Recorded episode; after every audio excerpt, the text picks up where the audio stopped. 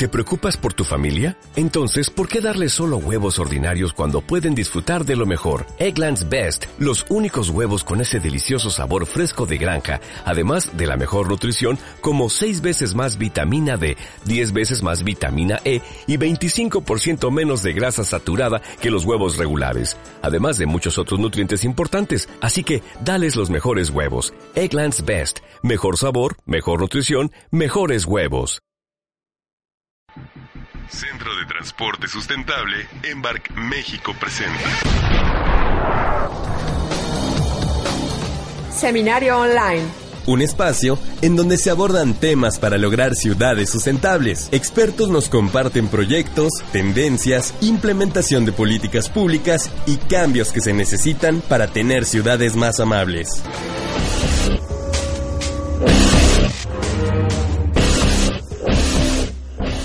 Hola a todos, creo que ya nos escuchan. Bueno, perfecto. Pues muchísimas gracias. Este, bienvenidos a todos a este nuevo año de los seminarios en línea. Eh, estamos empezando con, con un muy buen seminario y también en un día en donde nuestra organización está inaugurando el Transforming Transportation. Es un evento eh, internacional que hacemos acá en Washington, en donde hablamos de qué es lo que está pasando con la transformación en el transporte a nivel mundial, aprovechando esta semana en donde en esta ciudad se habla muchísimo de,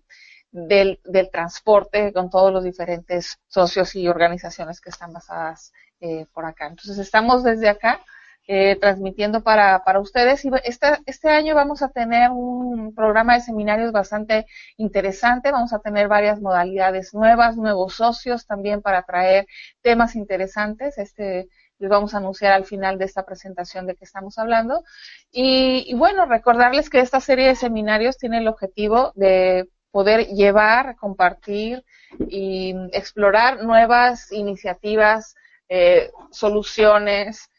fracasos que habíamos tenido y nuevas tendencias sobre el manejo de la movilidad urbana sustentable, pero sobre todo bajo una perspectiva de ciudad, de ciudad más integral. Eh, vamos a empezar este año hablando de los instrumentos normativos. Muchos terminamos el año pasado con un seminario donde nos donde hablábamos del avance que habían tenido las ciudades eh, mexicanas y latinoamericanas en los temas de movilidad, que se había cambiado desde el marco normativo, la planeación y sobre todo el institucional. Y pues nos dimos cuenta también que muchas se han transformado de ser secretarías de transporte secretarías de movilidad, que la política de movilidad cada vez va teniendo más protagonismo eh, en el grupo de políticas de ciudad y esto no basta tener un plan, un programa integral de movilidad o una secretaría, tenemos que también construir el aparato normativo que nos permita dar las reglas de operación para esto. Y algunas ciudades han empezado a enfrentar esto modificando eh, los reglamentos de tránsito y vialidad. Eh, tenemos una experiencia muy cercana y lo que quisimos hacer fue una reflexión de por qué las ciudades estamos cambiando, eh, por qué las ciudades estamos cambiando las normas, eh, por qué es una moda, es algo que necesitamos, es algo que eh, es congruente con la visión de ciudad que estamos proponiendo y por eso también estamos cambiando las instituciones y cómo debemos de afrontar estos procesos. Entonces, para eso, pues tenemos al mejor para que nos pueda explicar esto y es Fernando Páez, nuestro director de Sistemas Integrados de Transporte, al cual ahora le doy la palabra para que nos pueda explicar y ampliar este tema. Gracias, Gis. Pues muy buenos días a todos. Eh, cerramos el año 2015 con un seminario que nos permitió hacer un balance sobre el avance en la movilidad urbana sustentable en las ciudades mexicanas y si bien recuerdan, vimos que no solo se daban avances en el, desarrollo de proyectos de infraestructura y mejora de los servicios de movilidad, sino como bien mencionaba GIS, eh, un avance en el marco normativo e institucional. Y efectivamente también mencionaba GIS, vale la pena hacer una reflexión si es necesario eh, entrar a modificar, revisar ese marco normativo para que el concepto de movilidad sustentable sea una realidad. Y eso es lo que queremos hacer ahora, porque digamos que hay que pasar del, discurso a la acción. Entonces, en esta presentación un poco vamos a revisar ese tema del discurso de la movilidad sustentable, retomar muy rápidamente cómo identificamos esa problemática de la movilidad sustentable, cuál sería un camino para abordarla y en realidad si los instrumentos normativos pueden permitir que ese discurso alrededor de las soluciones de la movilidad urbana eh,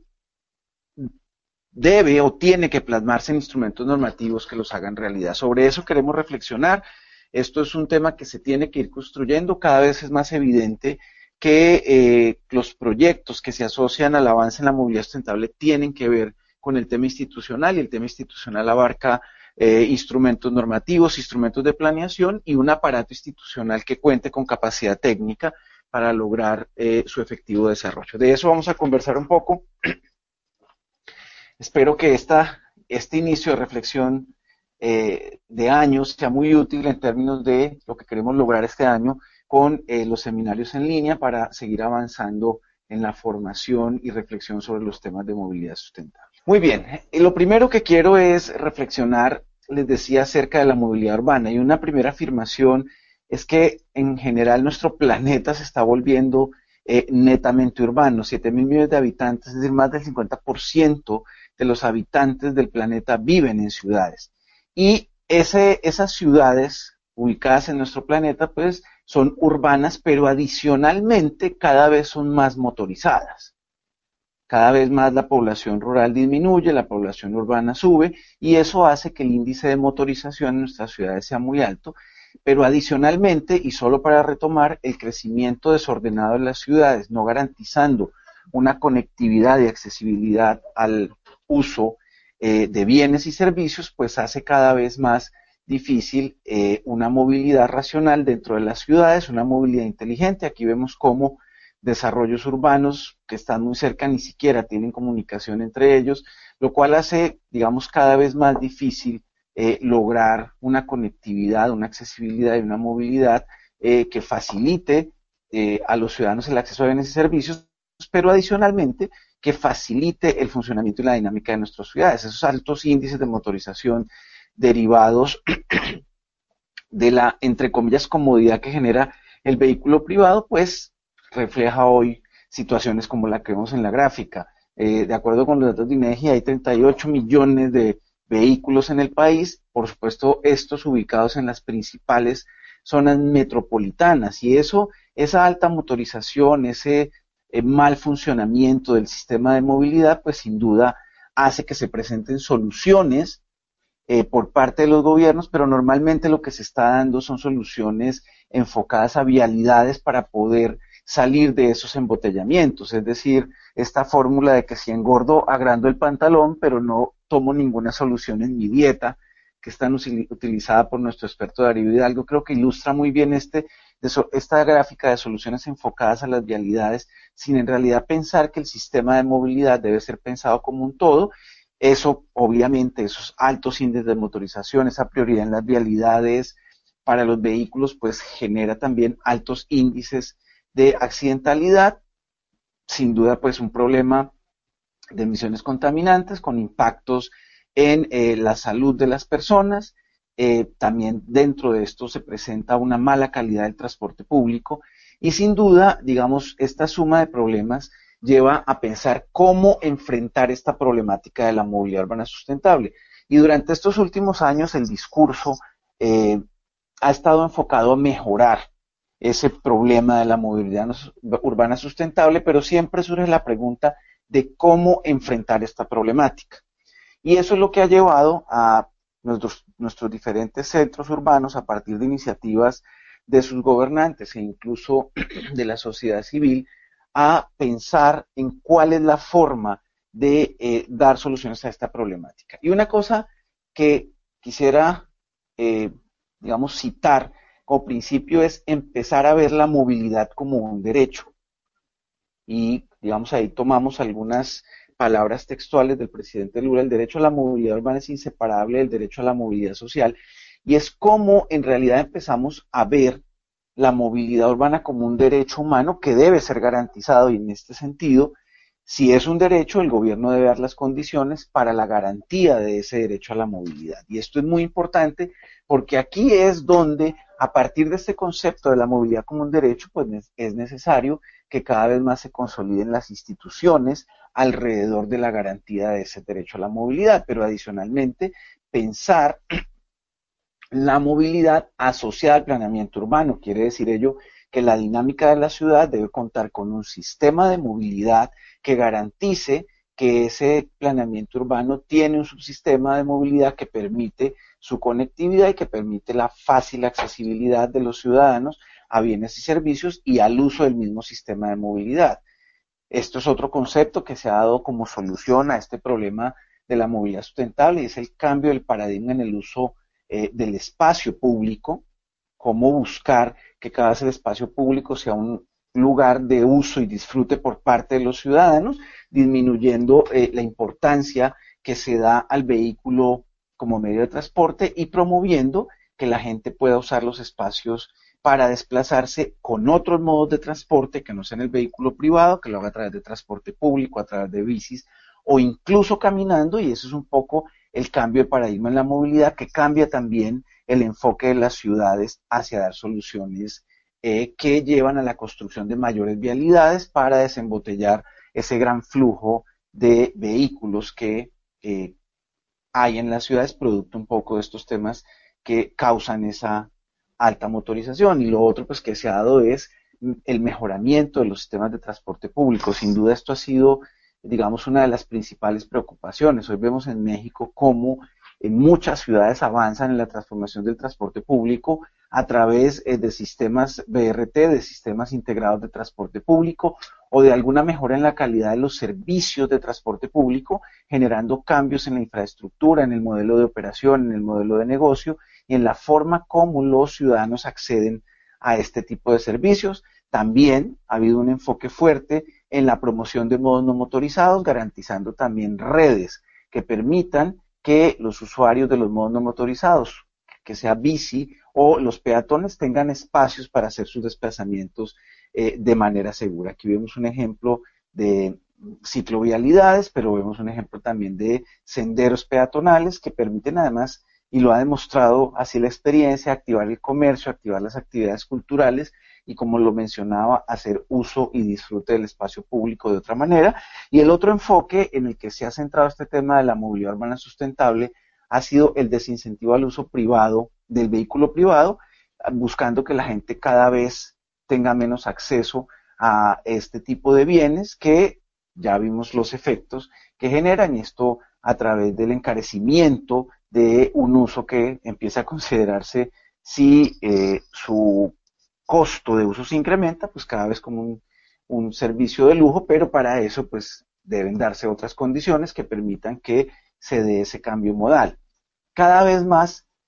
el enfoque hacia sistemas integrados de transporte eh, pues empieza a ser una preocupación, como si las ciudades ofrecen distintos servicios, estos pueden ser pensados como un solo servicio planeado, gestionado y operado con enfoque hacia el usuario y que permita que eh, este servicio de transporte público sea de fácil uso y tenga conectividad con otros modos de transporte como la bici o incluso el mismo vehículo privado, generando las infraestructuras necesarias para que se dé ese cambio modal. Creo que este concepto de los sistemas integrados de transporte pues cada vez más se va consolidando y buscando que haya un uso racional del vehículo privado a través de la gestión de la demanda de transporte con experiencias como compartir el vehículo, cobrar eh, por aquellos vehículos que no llevan sino un solo ocupante. Bueno, otra serie de medidas que lo que motivan es a que la gente use cada vez más de manera individual ese vehículo privado y más bien logre compartir ese bien y ponerlo al servicio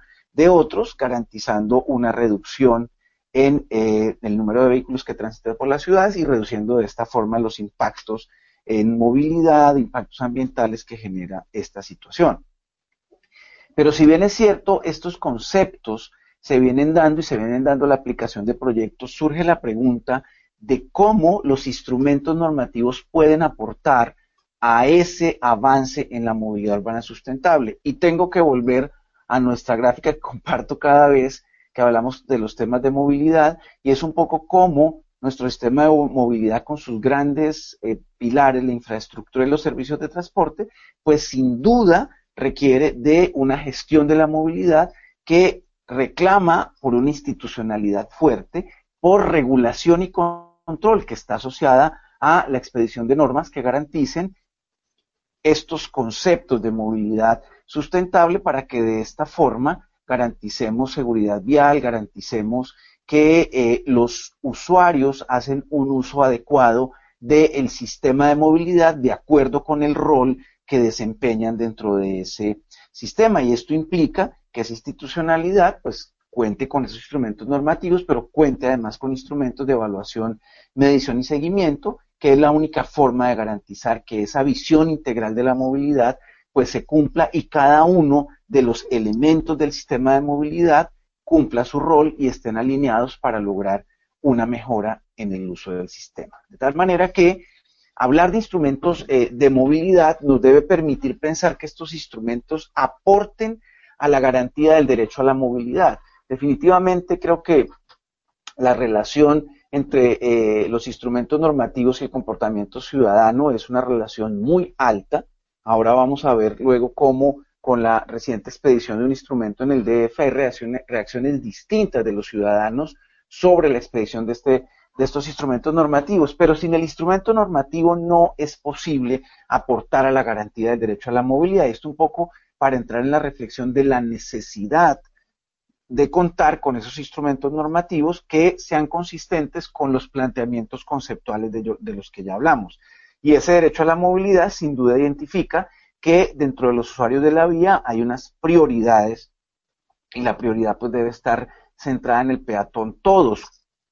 cual, cualquiera de los ciudadanos somos en algún momento peatones y hacemos uso del sistema de movilidad, no obstante tengamos acceso a los diferentes servicios de transporte que ofrece el sistema. Entonces, la primera reflexión es, queremos que la movilidad sea un derecho, la única forma de garantizar que ese concepto de la movilidad sea un derecho es teniendo instrumentos normativos que efectivamente aporten a la garantía de ese derecho a la movilidad, pero adicionalmente que aporten en lograr equidad en el uso del sistema de movilidad. ¿Cómo lograr que a través de esos instrumentos normativos se defina el papel y el rol de cada uno de los componentes del sistema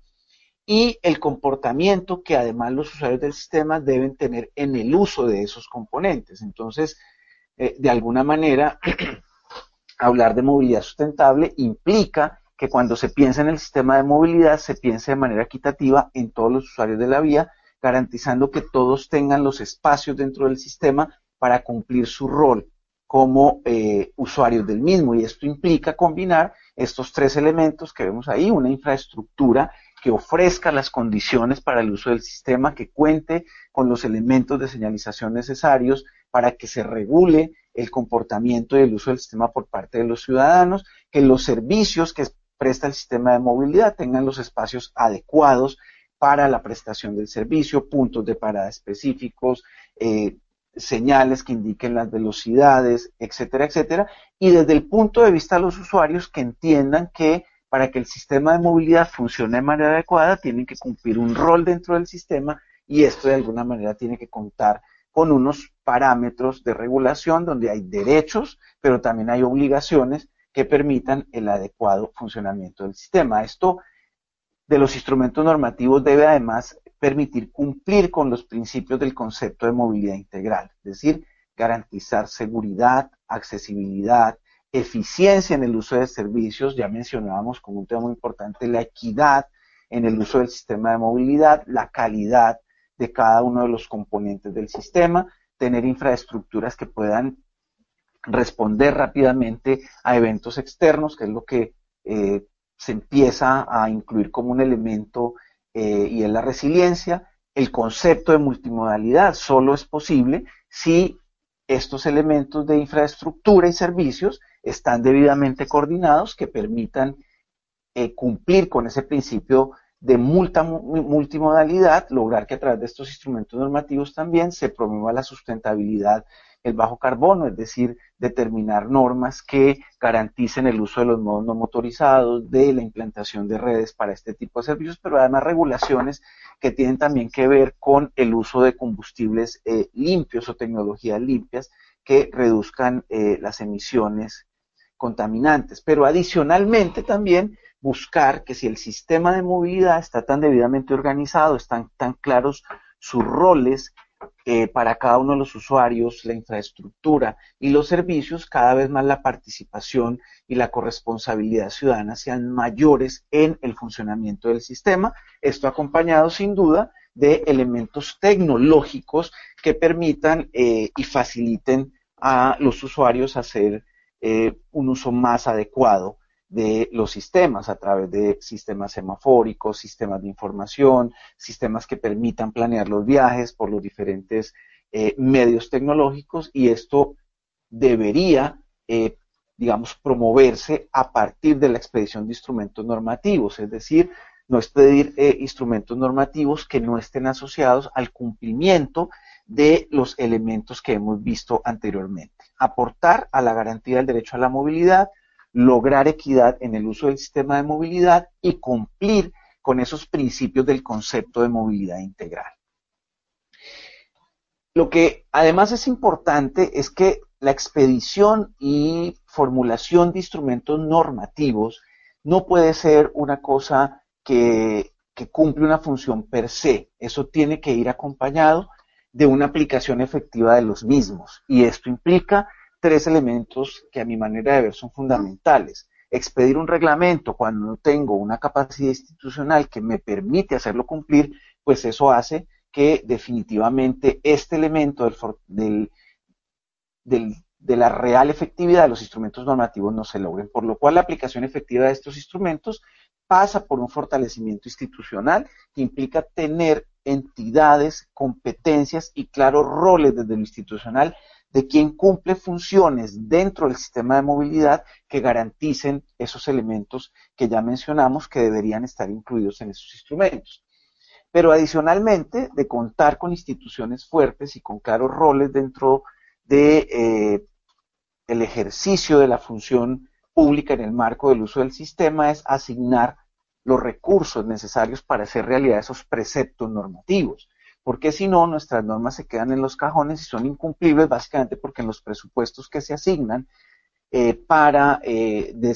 para los, los, sistemas de movilidad, pues no se tiene en cuenta que se han expedido algunos preceptos normativos que tienen que ser cumplidos y que requieren inversión pública, por ejemplo, cambio en la señalización, fortalecimiento de los sistemas de información, capacitación, eh, dentro del uso del sistema. Y por eso el otro elemento también que es necesario en la aplicación efectiva de esos instrumentos es capacitación e información acerca de esos instrumentos. ¿Cuál es su objetivo? ¿Cuáles son los contenidos? ¿Cuáles son los derechos y obligaciones que tengo como usuario del sistema para aportar de manera eh, importante al cumplimiento de esos preceptos normativos? Pero esa capacitación debe ir, a mi manera de ver, en dos sentidos. A los usuarios del sistema de movilidad, en todos sus ámbitos, pero también a los funcionarios que tienen el rol del cumplimiento de los preceptos normativos, sean funcionarios de escritorio, sean tomadores de decisiones o sean funcionarios que directamente, directamente hacen el control en las calles para el cumplimiento de esos preceptos de movilidad. Creeríamos entonces que cumplir con esos eh, conceptos de la movilidad urbana sustentable sin duda tiene que pasar por eh, un fortalecimiento institucional, por una expedición de instrumentos normativos, pero que deben ser cumplibles a través de estos elementos que estamos mencionando. Digamos, para entrar en, detalle, acabamos de tener una experiencia reciente de la expedición del nuevo reglamento de tránsito en el Distrito Federal. Reglamento de tránsito que deriva de un instrumento mayor que fue la ley de movilidad. Y efectivamente la ley de movilidad lo que hace es integrar el concepto de movilidad de manera distinta, pensar que la planeación de la movilidad es uno de los factores fundamentales para que el sistema de movilidad funcione adecuadamente, pero adicionalmente a eso establece algunos elementos rectores dentro del sistema de movilidad que llevan efectivamente a garantizar esos principios de la movilidad y a expedir un reglamento que deriva y hace que esos preceptos de la ley de movilidad se cumplan. Por eso, dentro del objeto del reglamento, no solo se habla que el reglamento se expide para garantizar eh, la seguridad vial y disminuir la ocurrencia de incidentes y accidentes viales, sino que lo que hace es cómo lograr un, un mejor uso del sistema por parte de los diferentes usuarios del mismo. Y a eso se enfoca el, mm, el reglamento, indicando cuáles son las normas para peatones, vehículos no motorizados, motocicletas, transporte de carga y transporte público. Es decir, cada uno de los servicios y usuarios del sistema tiene unas normas que cumplir dentro de ese sistema de movilidad y a cada uno le otorga unos derechos y obligaciones. Además indica cómo usar la infraestructura. Entonces ahí vamos viendo cómo se combinan la infraestructura, los servicios y los usuarios del sistema, que es un poco eh, uno de los elementos que mencionábamos anteriormente y establece algunas normas que garantizan la seguridad para que los usuarios del sistema que usan la vía pública, pues adicionalmente tengan otros elementos que combinan, digamos, estas tres cosas para garantizar eh, ese uso adecuado de la vía. Pero nada de esto puede ser posible si no hay control, si no hay unos procesos de inspección y regulación del cumplimiento de las normas, de lo descrito en el uso eh, de las vías públicas y de las normas que debe cumplir cada uno de los usuarios de la vía, por lo cual, si uno ve el reglamento, pues cumple, digamos, con un ciclo de elementos que termina pues en sanciones para aquellos que no eh, logran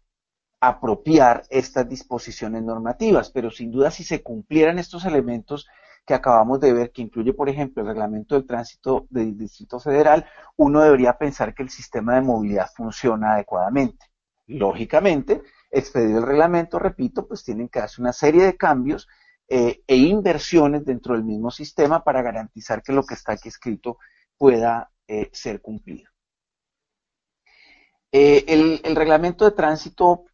se acaba de, acaba de entrar en vigor el diciembre 15 del año 2015, es decir, hace exactamente hoy un mes que está en vigor el reglamento de tránsito y esto pues ha tenido una serie de reacciones en medios, una serie de reacciones ciudadanas, eh, que llevan a pensar un poco cuál es la reacción de la ciudadanía cuando se ordena el uso del sistema de movilidad. Por supuesto, yo mencionaba en, en alguna de las entrevistas que dimos alrededor de este tema que para el ciudadano siempre eh, un cambio, como para cualquier persona, un cambio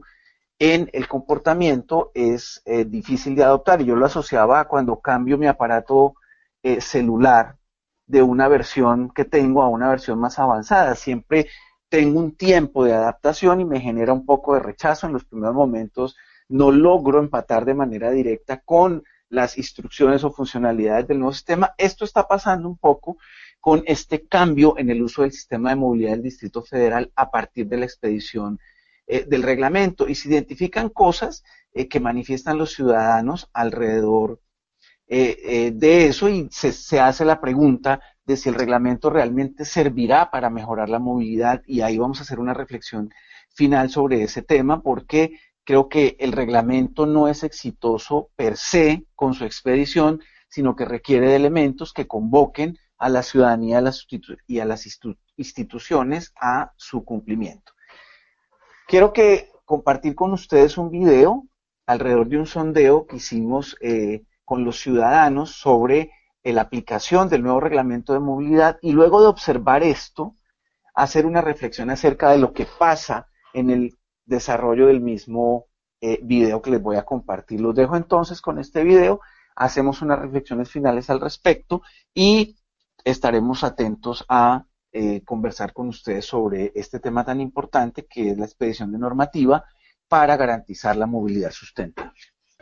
Quisiera quedarme con esa última imagen o, alguna imagen que vimos durante eh, el video. Voy a reducir el volumen de esto para que ustedes observen cómo mientras hacemos la entrevista a este ciudadano, vemos cómo una de las eh, Vemos como una de las disposiciones del reglamento de tránsito no se está cumpliendo por el vehículo que está en la parte de atrás, está exactamente encima de la zona peatonal. ¿Será que los ciudadanos definitivamente necesitamos tener un policía encima para que se cumplan los reglamentos de tránsito. Luego, pues hay diferentes, eh, digamos, opiniones por parte de los ciudadanos en relación con eh, la funcionalidad y uso del reglamento, lo cual es normal, pero quiero referirme, ahora que veamos nuevamente la imagen eh, que tenemos durante la entrevista, y es como, a pesar de que estamos hablando de un nuevo reglamento de tránsito, en un punto que es una zona que debe garantizar la prioridad de los peatones, vemos cómo está invadido el espacio peatonal por los dos vehículos que están al fondo. Y esto, digamos, no fue intencional, lo analicé un poco después de que me entregaron la imagen del sondeo, pero sí es interesante ver cómo el reglamento de tránsito no, o, estos instrumentos normativos no son efectivos per se, sino que requieren unas condiciones necesarias. Y yo diría que la primera de ellas, y me voy a referir a esta última, digamos, imagen de esta diapositiva, y es la corresponsabilidad ciudadana para el cumplimiento de las normas. O sea, no podemos pretender que el reglamento de tránsito se expida, por ejemplo, o cualquier instrumento normativo, y este se cumpla simplemente porque tengo el control policial encima para hacer cumplir la norma. Debe haber una conciencia ciudadana frente a cuál es mi rol dentro del sistema de movilidad y ser corresponsable con el cumplimiento de eso para un efecto mucho mayor y el lograr un uso adecuado del sistema de movilidad y por ende efectivamente tener impactos en la movilidad sustentable. Dos temas que eh, se notaban en, en las entrevistas a los cuales me quiero referir porque además fueron temas recurrentes durante el inicio de la expedición del reglamento y es si el reglamento es un instrumento recaudatorio. Digamos, yo no pensaría que ningún gobernante o ningún secretario de finanzas esté pensando que una de las principales fuentes de financiar el sistema de movilidad sea la recaudación por multas. Si yo fuera secretario de finanzas de alguno de los gobiernos, calcularía ese ingreso en cero porque yo lo que espero es que el ciudadano cumpla con la norma que se expidió, por lo cual el reglamento o los reglamentos que tiene este tipo de sanciones pecuniarias de ninguna manera deben tener una mirada de ser reglamentos recaudatorios, porque si el ciudadano o cada uno de los usuarios del sistema de movilidad cumple los preceptos que están en los instrumentos normativos, pues no habría por qué tener ningún recaudo a partir de eh, la expedición del instrumento normativo. Y lo otro es que sea un instrumento que lo que hace es agudizar los temas de corrupción. Entonces aquí la reflexión es, para que haya corrupción se necesitan dos, el que propone y el que acepta, y normalmente en estos casos que tienen que ver con la aplicación de este tipo de instrumentos están los funcionarios públicos y están los ciudadanos. Y aquí cualquiera de los dos que proponga ya está incurriendo en una falta, e igual el que acepta. Por lo cual, digamos, ahí entra el tema este de la corresponsabilidad. Ni el ciudadano debería proponer eh,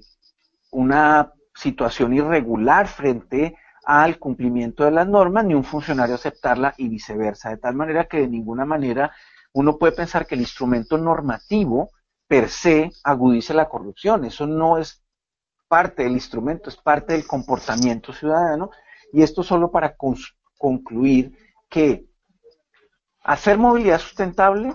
sí necesariamente debe ir acompañada de marcos normativos e institucionales fuertes, que puedan ser aplicados a través de asignación de recursos y a través de capacidad institucional, pero que adicionalmente un papel fundamental tienen los ciudadanos en el cumplimiento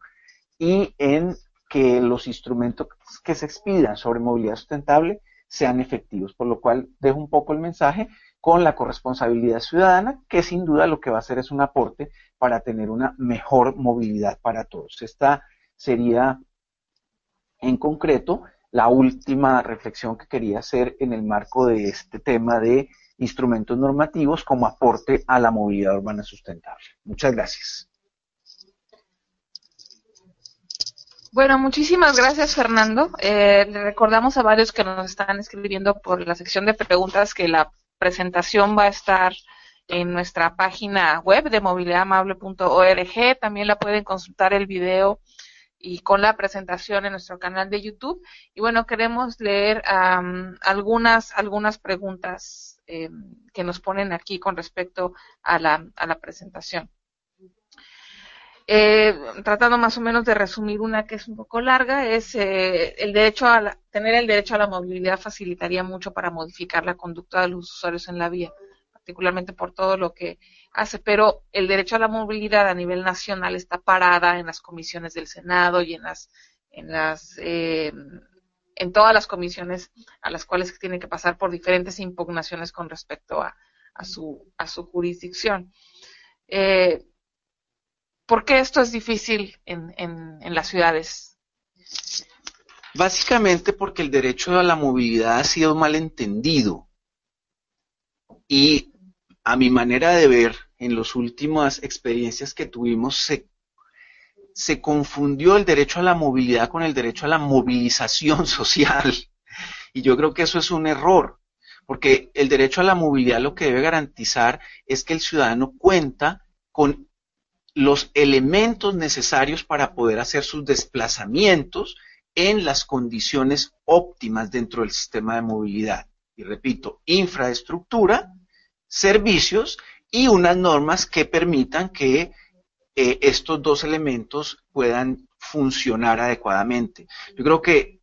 tenemos que ser muy enfáticos en dar claridad que el derecho a la movilidad no es el derecho a la movilización, yo lo que sentí en las discusiones que se dieron sobre el tema en épocas recientes es que eh, algunos políticos entendieron el derecho a la movilidad como un tema de prohibir marchas ciudadanas para protestar sobre temas que afectan, eh, digamos, cotidianamente a los ciudadanos. Yo creo que hay que hacer una reflexión muy fuerte para entender ese derecho a la movilidad como la garantía de infraestructura servicios y normas que permitan un uso adecuado del sistema de movilidad.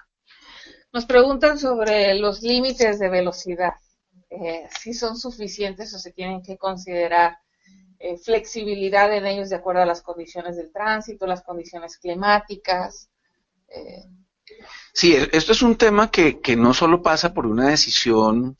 digamos, unilateral de definir cuál será el límite, sino que efectivamente estas decisiones tienen que ver sobre cómo está funcionando el sistema de movilidad, dónde se presentan los mayores índices de accidentabilidad, cuáles son las características propias de esas vialidades donde se ponen estas restricciones.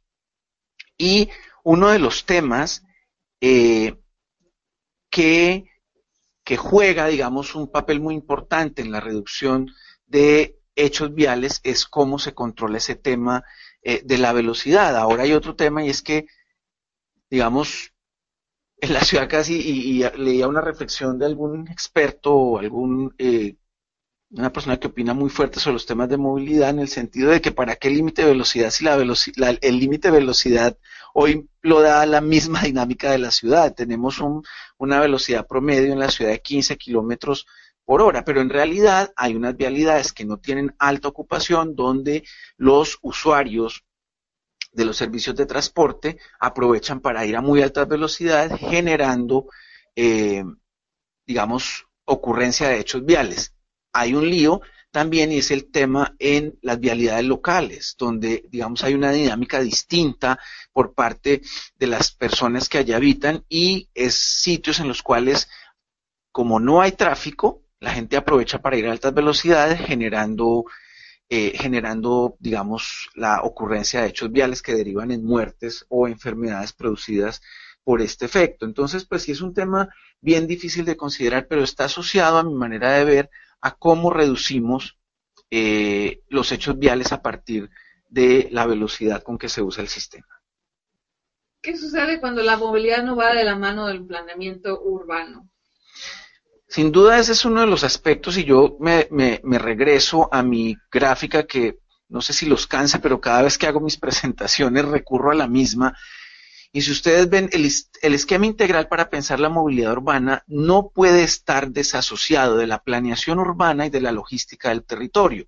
Es decir, cualquiera de mis decisiones en movilidad deben considerar el uso del suelo y las proyecciones socioeconómicas, es decir, mi estructura y visión de ciudad frente a su funcionamiento debe ser tan clara que permita que mi sistema de movilidad ayude a la dinámica de esa planeación urbana y logística del territorio. ¿Qué ha pasado en los países latinoamericanos principalmente? Que las ciudades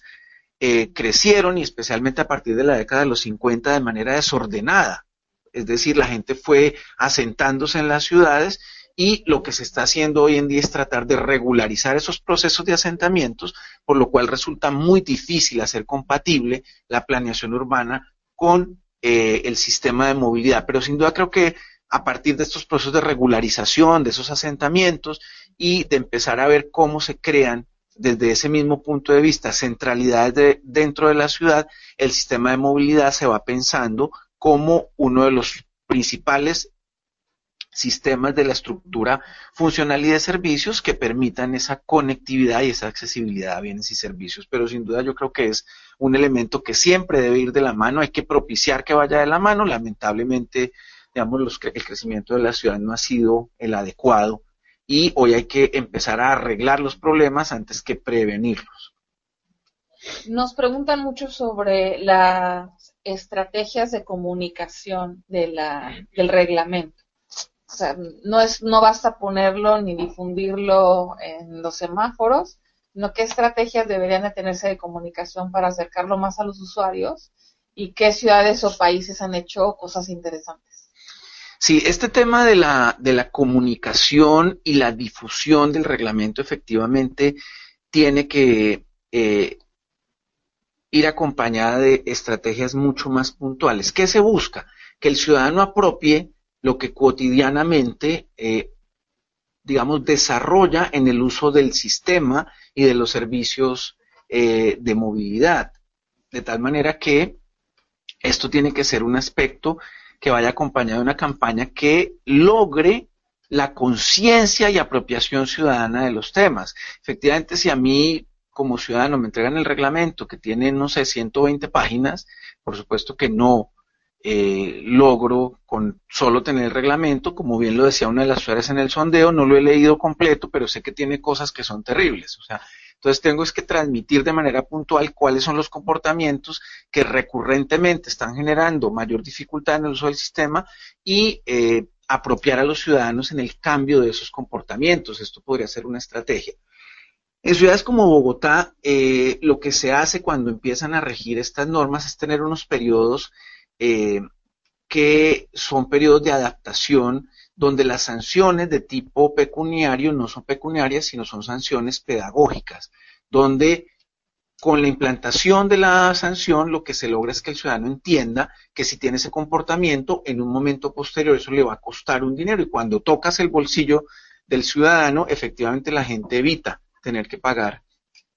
eh, ese tipo de multas. Hay otras experiencias como apropiar estos cambios a través de conceptos como el de la inteligencia vial y es soy inteligente en el uso de mi sistema, es decir, mandar unos mensajes ciudadanos a los ciudadanos y a los usuarios del sistema de movilidad que garanticen que apropien su rol, sus derechos y obligaciones en el uso del sistema de movilidad, pero sin duda es uno de los aspectos principales la capacitación, comunicación e información para lograr un uso efectivo en la aplicación de los instrumentos normativos y en este caso de reglamentos como los reglamentos de tránsito que tienen unos impactos eh, muy importantes para los usuarios del sistema. ¿Y qué pasa con la capacitación para los choferes del transporte, sobre todo en esto? Parece que el reglamento va muy dirigido a, a ciclistas, a peatones, a los vehículos, pero ¿qué pasa con los vehículos de carga, los vehículos de transporte que son los que más generan incidentes. Sin duda, aquí hay un trabajo muy fuerte por hacer y yo creo que una de las experiencias que ha mostrado que esto puede ser manejado de manera mucho más adecuada es la empresarización de los prestadores de este tipo de servicios. Cuando uno habla de, eh, digamos, el transporte tradicional en las ciudades, pues digamos que a veces el mismo dueño del vehículo es el conductor del mismo, es el que le hace mantenimiento, es el que lava el vehículo. Por supuesto, digamos, lograr capacitación individual, simplemente su operación la hace con la experiencia que tiene. Cuando empezamos a formar empresas de transporte público, hay una responsabilidad por parte de los operadores privados de garantizar la capacitación de quienes prestan el servicio para garantizar la seguridad de los usuarios. Entonces, sin duda, en esos procesos de transformación del transporte público e incluso el transporte de carga, el ir hacia empresas operadoras de transporte sin duda podría facilitar esos procesos de capacitación. Ahora lo único que se puede hacer es exigir de manera individual y propiciar desde las secretarías de movilidad y de transporte que se den procesos de capacitación previos a la autorización para operar ese tipo de vehículos. Pero sin duda es una necesidad. Eh, en los sistemas estructurados que ya tienen empresas operadoras de transporte hay instrumentos diseñados en capacitación en manejo defensivo, en uso adecuado y cumplimiento de las normas que garantizan eh, un mejor comportamiento por parte de quienes operan estos vehículos. Y es clarísimo en las encuestas de satisfacción cómo la gente califica de manera distinta el comportamiento de los conductores en los sistemas mucho más organizados que eh, en los sistemas que aún funcionan de manera desarticulada como es el transporte tradicional en algunas ciudades. Si se habla de corresponsabilidad, ¿qué piensas de las sanciones a peatones? Yo creo que cada uno y, creo que esto es muy consistente con lo que he venido diciendo eh, durante mi intervención. Cada uno de los usuarios del sistema de movilidad tiene un rol y lo tiene que cumplir. Es decir, si yo como peatón no respeto que el semáforo está en rojo, cruzo la calle y genero un accidente, pues tengo una responsabilidad sobre eso. Yo creo que debe existir de alguna manera pensar cómo garantizamos que el comportamiento del peatón del ciclista, del motociclista, va de la mano de que también tenga unas sanciones, bien sean pedagógicas o pecuniarias, que garanticen su cumplimiento de derechos y obligaciones dentro del sistema. ¿Y qué piensas de todo el sistema de cámaras fotomultas que se ha instalado para acelerar esto? Cuando hablamos, y yo me voy quedando siempre en mi en mi gráfica porque creo que esto me reúne todo. Yo creo que sin duda tiene que haber elementos de regulación y control. Y sin duda la tecnología es uno de, los elementos de regulación y control que genera persuasión en el comportamiento ciudadano. El solo hecho de que el ciudadano sepa que hay una cámara que me va a controlar la velocidad hace que tenga un comportamiento distinto. Entonces, sin duda, esto ayuda a que esos procesos de regulación y control para ir hacia un cumplimiento óptimo de las obligaciones en el uso del sistema, yo creo que hacen parte de garantizar el adecuado, eh, digamos, operación de esos instrumentos normativos que establecen esos, esas sanciones y esas, digamos, disposiciones para el uso del sistema de movilidad. Yo creo que la tecnología sin duda ayuda y creo que, nuevamente, no debemos tener temor a que esos sistemas se implanten cuando, como mencionaba, el recaudo por el cumplimiento o el incumplimiento del sistema, del, de los reglamentos, debe ser cero. Entonces, este tipo de tecnología lo que hace es eh, persuadir al ciudadano y garantizar que cumpla las normas. Son elementos de regulación y control que yo considero que ayudan y que son necesarios. ¿Quién debe invertir en eso? ¿El público, el público, el privado? Eh, es una mezcla de los dos. Pues, pues, cada vez más en estos esquemas de gobernanza urbana se va buscando que este tipo de inversiones no solo sean eh, por parte eh, del sector público, porque además el buen uso del sistema de movilidad genera valores agregados para otros sectores de la economía,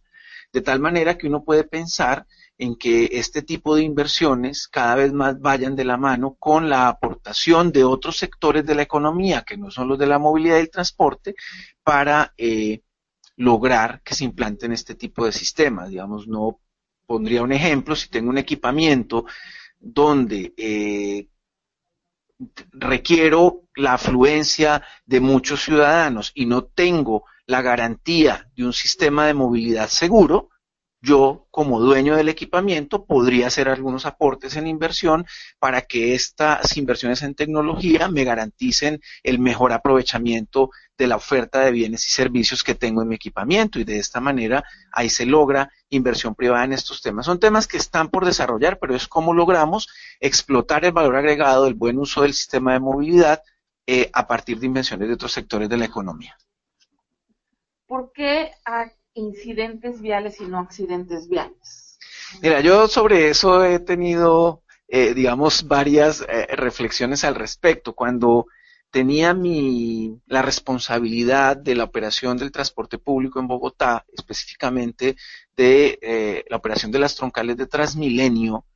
clasificábamos nuestros hechos viales en tres, incidentes, accidentes y percances. De tal manera que esto iba asociado a, eh, al, al nivel de gravedad que sucediera en la vía. Es decir, si solamente fue un roce de los espejos de los vehículos, si en otro momento hubo involucramiento en daño físico en los vehículos y en una tercera instancia si hubo eh, compromiso en lesiones a personas y demás. Entonces existía esta clasificación. Pero siempre, pues digamos, hay diferentes denominaciones acerca de cómo referirnos a los hechos viales que generan eh, algún impacto negativo en el sistema de movilidad. Digamos, no hay ninguna eh, razón específica de usar uno u otro término. Creo que tenemos que irnos casando con un término que cada vez más eh, nos dé claridad sobre a qué nos estamos refiriendo cuando nos referimos a la ocurrencia de hechos que tienen impactos negativos dentro del sistema de movilidad. ¿Cómo se definen las, los límites de velocidad? Generalmente eso va cambiando, muchas veces la señalización no es la correcta, estamos, no, no, entendemos cuáles son habilidades primarias, secundarias, y entonces es difícil realmente entender cómo está la estructura. ¿Con base en qué, eh, en qué se define esto? Hay un tema eh, dentro de la definición de uno de los componentes del sistema de movilidad, que es la infraestructura, que como ustedes ven en esta gráfica es cuando nos referimos a la jerarquización de la infraestructura de transporte. Y esta jerarquización está asociada a necesidades, a usos del suelo y a conectividad. De tal manera que dependiendo del servicio que preste la vialidad que se ha definido, pues se definen sus límites de velocidad. Hay límites de velocidad que están establecidos para autopistas que no tienen semáforos, que tienen una función de conectar de manera mucho más directa eh, dos puntos eh, específicos y eso tiene unos límites de velocidad asociados a la jerarquía de esa vía y al uso mismo para el cual ha sido diseñada. Lo mismo sucede con eh, vialidades que están en otra jerarquía de la movilidad, las vialidades secundarias, donde ya encontramos los digamos, cruces semafóricos, donde encontramos, digamos, otro tipo de elementos que hacen que el uso de esa vialidad sea distinto y eso implica velocidades distintas. Y vamos para citar algunas a las vialidades barriales o locales que tienen otra funcionalidad y efectivamente, entonces uno de los criterios es esa jerarquización vial derivada de la función misma de la vialidad y de eh, su necesidad de conectividad dentro de la ciudad. Bueno, tenemos un poco más de preguntas, pero ya se nos, se nos acabó el tiempo. Em, hay algunas que sobre todo nos eh, preguntan dónde pueden acceder a eh, otra información. Hay unas muy específicas sobre la operación del tema en la Ciudad de México. Eso lo podemos, si gustan, contestar por correo. No se olviden si quieren escribirnos. Hay algunas preguntas que realmente nosotros no podemos contestar porque son preguntas de avances de trámites o procesos que llevan al interior sus secretarías y pues más bien se, se pueden este, ver en las páginas web y pues realmente nosotros en, en, lo que podemos apoyar apoyamos pero no tenemos toda toda la información de cualquier modo, pues quiero agradecerles a, todos eh, su presencia y su, interés en esto. Lo importante es ver cómo cada eh, ciudad que, participa con nosotros en los seminarios eh, está afrontando estas, estas, esta experiencia, que la compartan con nosotros y nosotros así poder ayudar a otras ciudades con las nuevas y buenas prácticas que se están teniendo en otras ciudades con respecto al manejo, el control, la regulación y la planeación de, la movilidad urbana. Eh, muchas gracias. Me preguntaron eh, también sobre el LUTP, que es el programa de líderes en, planeadores de la movilidad urbana que tenemos cada año acá en México. Pues nada más recordarles que en México lo hacemos en mayo, pero ahora en marzo nos vamos a Perú. Queremos ahí capturar a la gente que está cerca de Perú en la región, pero también nos vamos a ir a Colombia, a Bogotá en septiembre, como por ahí de mediados de septiembre, para aquellos que quieran ir a aprender Esto viendo de primera mano la experiencia de Bogotá, ahora de nuevo con el alcalde Peñalosa eh, metiendo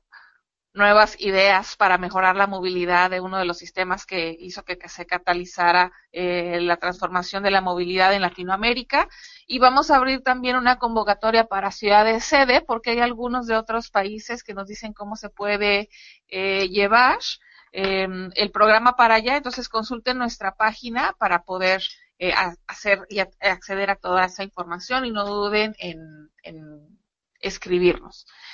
El próximo seminario eh, lo tenemos dentro de 15 días. Eh, lo vamos a tener con el, nuestros socios, una organización, siempre cada año tenemos una organización invitada a la cual le damos el espacio para poder difundir los temas en los cuales están trabajando eh, a través de nuestros seminarios. Y en este, el año pasado fue la Bicired, que también a través de los seminarios ya generó su propio eh, programa de seminarios que se llaman Charlas con la Bicired, que les recomiendo que las sigan porque tienen muy buenas exposiciones. Y en este año aquí con nosotros estará de invitado la Liga Peatonal. Eh, que hablan acerca sobre todo de todas las responsabilidades, derechos, obligaciones, acciones que las ciudades están haciendo para mejorar la movilidad peatonal, que es uno de los temas emergentes más fuertes en los temas de movilidad en los últimos dos años y esperemos de que sea cada vez más. Entonces vamos a tener la presencia de la liga, de algunos miembros de la liga y, y bueno, no se olvide de inscribirse este próximo 28 de enero igual a las 10 a 11 de la mañana hora de México.